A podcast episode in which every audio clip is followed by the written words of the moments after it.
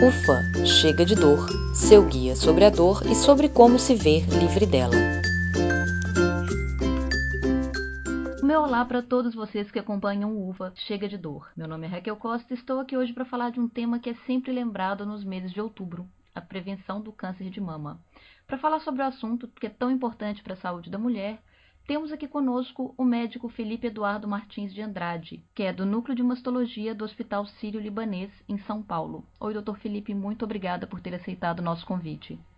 Oi, Raquel, obrigado, estou à disposição. Bom, doutor Felipe, no Brasil, o câncer de mama é o segundo câncer mais comum entre as mulheres, né? Ele fica atrás apenas do, do câncer de pele. Por que, que, a incidência do câncer de mama é tão alta? Tem a ver com as variações hormonais que acontecem naturalmente durante a vida da mulher? Então, Raquel, na verdade, assim, se a gente for dividir entre causas gerais, assim, né, eh, basicamente de 5 a 10% são causas, causas herdadas, quer dizer, a mulher uh, recebe uma herança genética, né, são alterações no DNA que a colocam um risco maior de ter um câncer de mama. Uh, o resto, que são 90%, são, uh, a gente não sabe efetivamente. Existe uma série de fatores de risco, por exemplo, obesidade, por exemplo, você ter uma, uma, um início de uma menstruação muito precoce e uma, uh, um final dessa menstruação muito tarde, falta de exercício físico, o tabagismo também tem uma certa ligação com alguns tipos de câncer, uh, o álcool também tem, tem essa ligação. E assim, existem teorias de componentes químicos que existem principalmente nas embalagens de, de plástico, né? Uh, que podem colocar, né, levar a uma fragilidade né, no, nossa, no nosso conteúdo uh, genético, né, causando alterações no DNA e colocando um risco maior de você ter um câncer de mama. E nessa questão né, dos riscos genéticos que você citou, a gente tem que levar em consideração tanto o lado nosso da família do pai quanto da família da mãe, ou só um deles que importa mais no caso da mãe?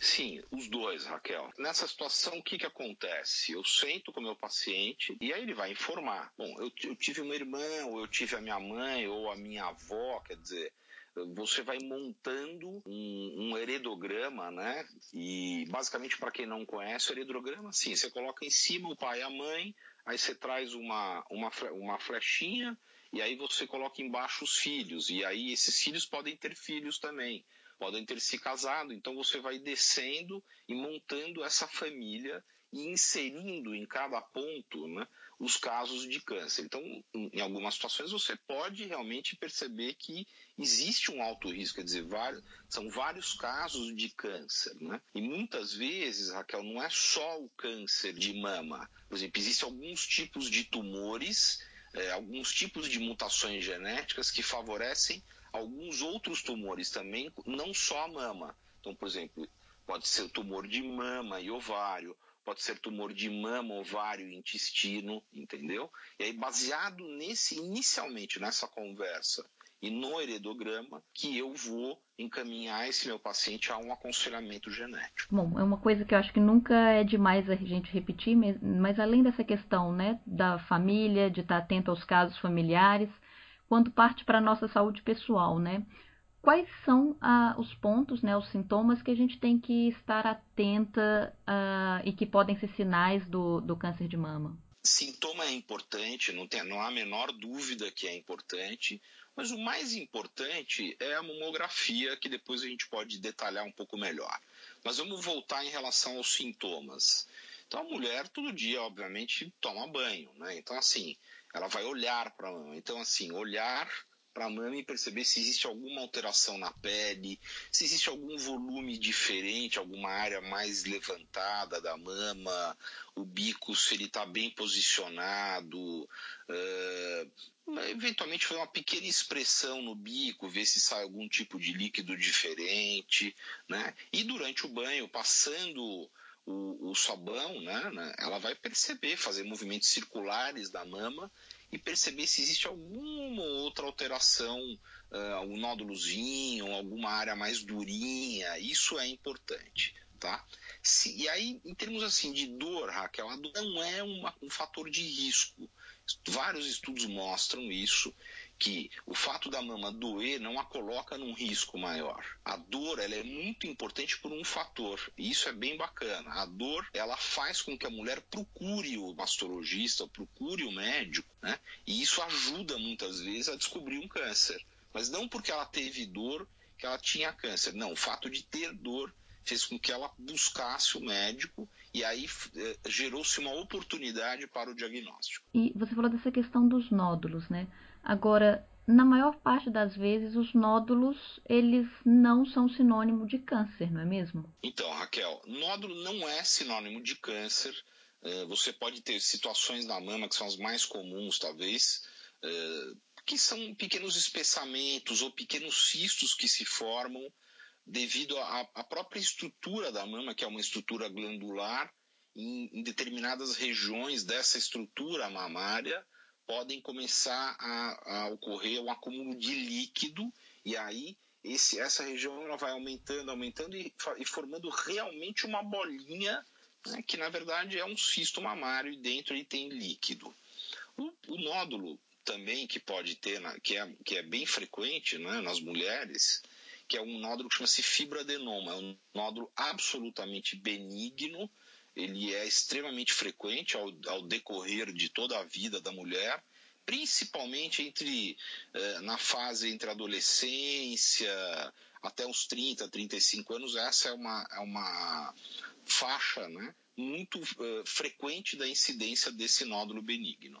Agora, vamos voltar para aquela questão da mamografia e dos exames, né? Como a gente sabe quando o nódulo é benigno ou não? Porque eu senti que eu tenho nódulo, por exemplo, tomando banho.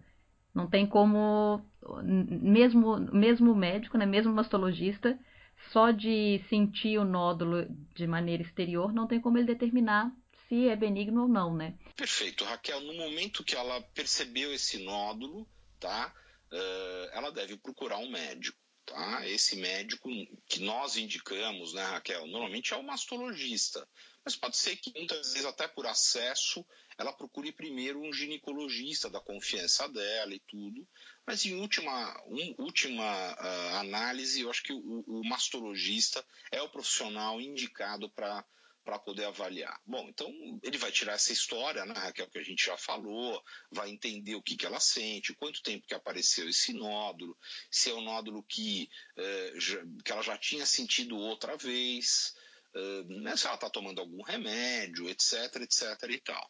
Bom, aí eu vou lançar a mão dos exames, né, baseado fundamentalmente em faixas etárias, quer dizer, a mamografia nós indicamos a partir dos 40 anos e que se faça anualmente, tá?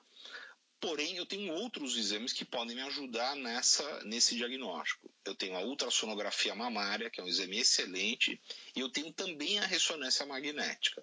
Mas, uh, uh, pensando nessa, eu vou, eu vou tentar dividir nessas faixas etárias. Bom, na palpação, Raquel, muitas vezes eu posso com um grau de certeza muito grande falar, olha, isso aqui está com uma cara muito tranquila, porque eu percebo que é um nódulo regular, é uma bolinha bem redondinha, ele é muito móvel na mama, então eu, eu ponho a mão e ele, é, ele passeia muito, né? ele, ele se movimenta muito bem na mama. Tá? Isso como um conceito geral de um nódulo benigno.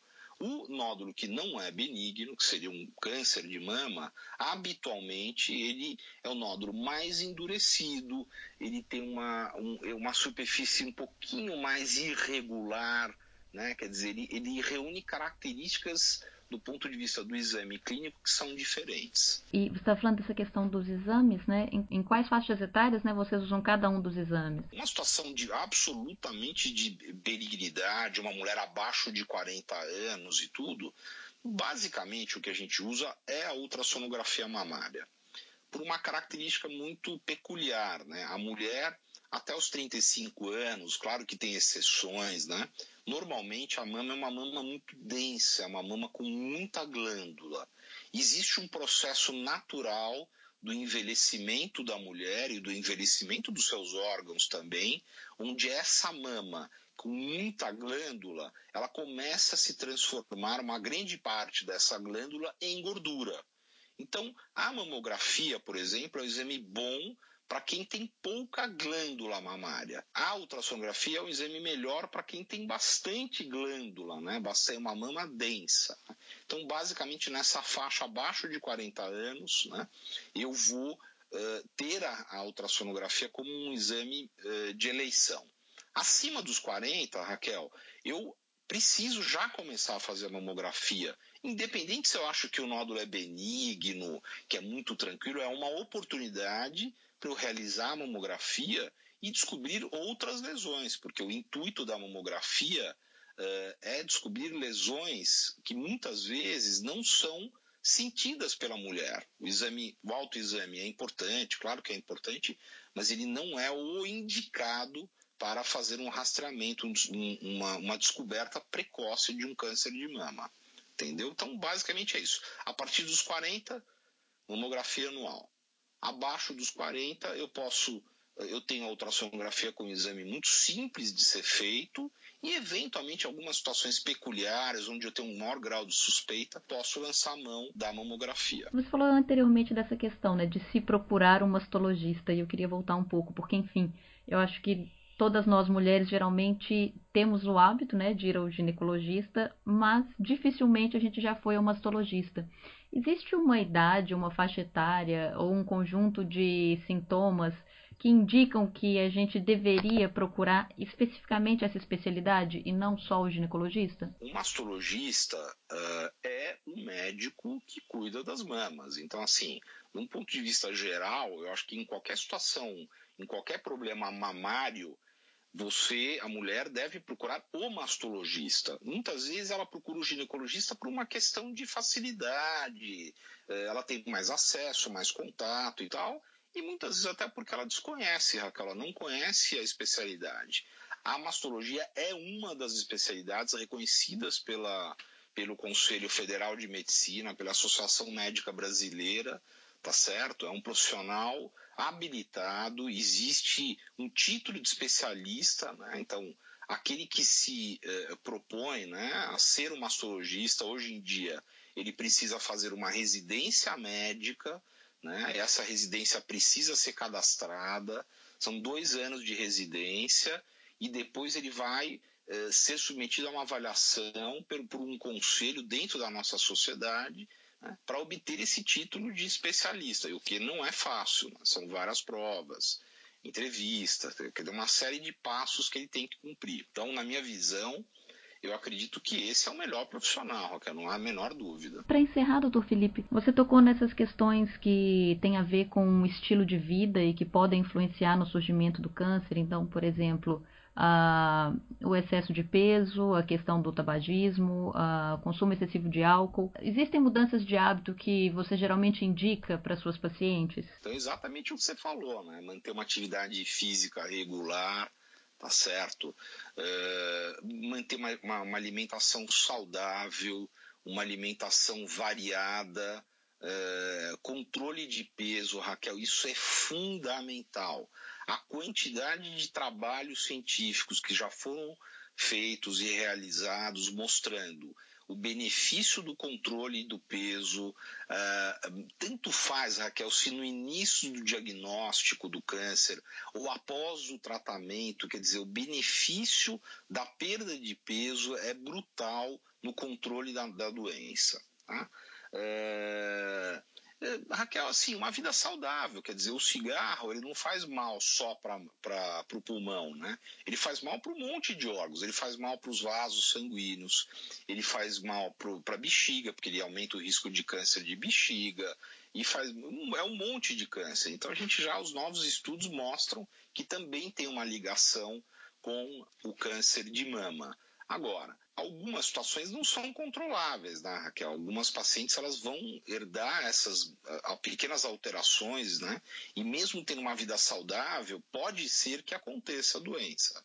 Mas, em uma grande parte, se eu manter uh, um, um, um, cuidado em relação a todas essas situações, né, eu com certeza vou me colocar numa faixa de risco menor para o acontecimento de um câncer de mama e não só para isso, né? Para várias outras coisas, né? O, o, exercício físico, alimentação saudável, controle do peso, vai me colocar com, com menor risco para um monte de outras doenças, entendeu? Muito bem. Muito obrigada, então, doutor Felipe, pela entrevista. Eu agradeço mais uma vez a sua presença aqui conosco no UFA Chega de Dor. Eu te agradeço, Raquel. Espero ter sido útil nas informações. Um abraço, obrigado. Muito obrigada e com certeza foi muito útil. E para você que nos acompanhou aqui no UFA Chega de Dor, meu muito obrigada também e até a próxima edição. Este podcast é um oferecimento de Fisiomed. Acompanhe mais notícias em www.chegadedor.com.